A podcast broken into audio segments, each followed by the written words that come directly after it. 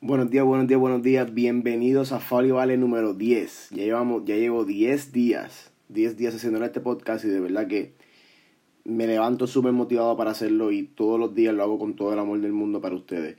Me pueden, recuerdo que me pueden escuchar de lunes a viernes de 3 y media a 4 en la jungla, la X, 100.7 FM con Coyote y Mario para que estén al tanto de todo lo que está pasando en la NBA. Vamos para el mambo. Quiero empezar obviamente resaltando que el, el centro básquet ha sido una experiencia increíble y solo fue el primer día. Hoy es el primer juego, el primer juego que contra las Bahamas a las 8 de la noche en el Roberto Clemente. Mi gente, entrada libre de costo. Como he dicho, tienes que pagar el parking para el Roberto Clemente o si no quieres pagar el parking, te estacionas en plaza, cruzas la calle y ya está en el Clemente y vuelvo y repito, libre de costo. Vamos a apoyar a nuestros atletas, mi gente, porque como siempre dije, cada vez que un atleta se pone Puerto Rico en el pecho, hay que apoyarlo, porque lo está haciendo por nosotros, no por él, por nosotros.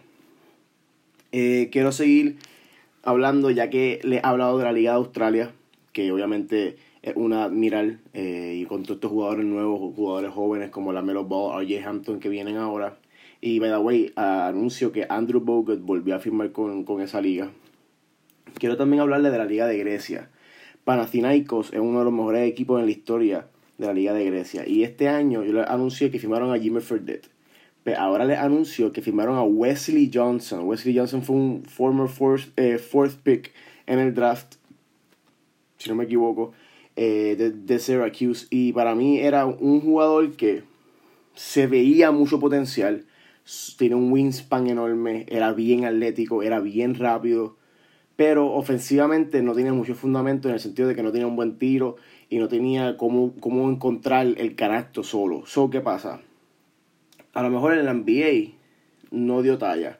Como lo mismo Derrick Williams de Arizona, que también fue un top 5 pick, eh, ahora firmó con, con, Europa. Yo lo que te digo es que Wesley Johnson en Panathinaikos va a impresionar.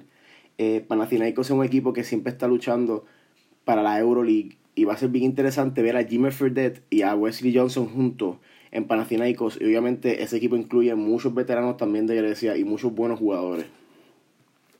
Eh, quiero también traer el tema de los Lakers. Mi gente, los Lakers le quedan un espacio en el roster. Todos fanáticos de LeBron, todos fanáticos de los Lakers, de Anthony Davis, del nuevo dúo, tienen que saber que le queda un espacio en el roster. ¿Qué pasa? Ese espacio no lo están llenando. porque Están esperando todos están esperando a los Memphis Grizzlies. Memphis Grizzlies eh, todavía no han tomado una decisión sobre Ander Iguodala. No, sé si, no saben si lo quieren cambiar, si lo quieren dejar ir o simplemente dejarlo en el equipo. Pero los Lakers y LeBron saben muy, saben muy bien lo, que, lo importante que es tener un veterano como Ander Iguodala en el equipo. Y por eso yo pienso que los Lakers van a... Eh, ya que esperaron por Kawhi Leonard y no lo tuvieron, porque esperen por, por André Iguodala no es nada. Yo creo que André Iguodala sería una tremenda adquisición para los Lakers este año. Veterano, campeón, Finals MVP, eh, puede defender y aunque, aunque tenga 38 años de edad, le queda mucho en el tanque. Eh, ok, este tema es bien triste. Ayer a mí se me dañó el día cuando me llegó la noticia. Lo de Maxim Dadashev, el ruso que peleó contra Subriel Matías, el boricua que quiero destacar primero. Fueron 11 rounds de puro boxeo. Subriel Matías nunca, em, nunca le dio la parte de atrás de la cabeza. En la pelea nunca hubo un cabezazo que uno diga, ah, ahí fue. Su, Subriel Matías lo que hizo fue luchar limpio, mi gente, obviamente. Estaba dominando la pelea. Subriel Matías es una persona que tiene 14 y 0 con 14 knockouts. O sea, una persona que da duro, sabe noquear y desafortunadamente le, le ocasionó un, hematoma al ruso que curiosamente en cuando, iban a, cuando iba a empezar el, último round le preguntan al ruso el coach yo veo cuando le preguntan mira le dice yo creo que debemos parar la pelea tú me dejas parar la pelea y el ruso le dijo que no que no que, que el ruso quería pelear el, el último round y el entrenador le dijo pero es que se están dando duro y no me están luchando necesito saber, ¿puedo parar la pelea? Y él dijo que no, que no. Y entonces, ¿qué pasa? El entrenador dijo, pues que como quiera, aunque me digas que no, yo voy a parar la pelea. ¿Ustedes se imaginan que él hubiese peleado ese último round? Se hubiese desplomado en el ring. ¿Y qué pasa? Rápido que él dice que no, paran la pelea Eh, y él se para de esa silla, ustedes vieron los videos en mi, en mi story, empezó a reaccionar como reaccionó Pritchard Colón, me trajo muchos recuerdos de, de lo de Pritchard Colón y desafortunadamente, después de una operación que le hicieron al ruso de dos horas, repito, dos horas, como quiera estaba en, terminó en coma después de esa operación y desafortunadamente ayer falleció mi gente. Primero quiero, quiero volver a destacar, Subriel Matías no tiene culpa Segundo, quiero destacar que el boxeo ahora no, no, me lo critiquen. El boxeo es un deporte que lleva muchos años. El boxeo es un deporte voluntario. Ningún atleta de boxeo lo obligan a boxear. Y son cosas que pasan, son cosas que nunca deberían pasar, jamás deberían pasar, pero son cosas que pasan.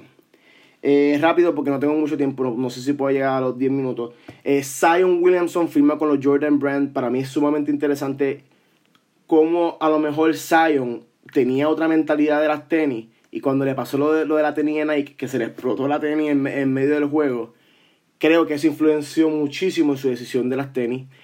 Jordan Brand, obviamente tiene a Russell Westbrook, a Carmelo Anthony, a Blake Griffin y a muchos jugadores, pero hace tiempo no, no firmaba un nuevo jugador. Y creo que Zion Williamson le abre, la, le abre puerta a la marca de que gente diga, bueno, si Zion Williamson, con todo el hype que tenía, con, de seguro con todas las ofertas que tenía, escogió Jordan, ¿por qué? Yo creo que, vuelvo y repito, Jordan, eh, Zion le abre las puertas a, la marca Jordan, al Jordan Brand, para volver a crecer y volver a firmar jugadores, porque de verdad que hace tiempo no firmaba un jugador. Porque obviamente entonces, ustedes saben que todo lo que hace Jordan es eh, élite. y pues aparentemente no había ningún jugador que lo convenciera, o los que lo convencían, ninguno quiso firmar con él, pero Zion Williamson le dice que sí. Por último, Comité Olímpico. Mi gente, yo entiendo las expresiones de la presidenta. Yo entiendo que ella lo que dijo fue que, al igual que nosotros como Comité Olímpico de Puerto Rico, allá en Panamá tienen reglas de, de manifestarte en, en el evento de los Panamericanos o el que sea. Pero ahora bien, esos torneos pueden ser privados. Pero cada atleta está representando su país. Y si su país necesita apoyo, si su país está pasando por un momento difícil, yo creo que cada atleta debería tener el apoyo de todo el mundo de poder manifestarse a su manera. No necesariamente tiene que ser violenta, no necesariamente tiene, tiene que ser eh, interrumpiendo algún juego o interrumpiendo algún himno.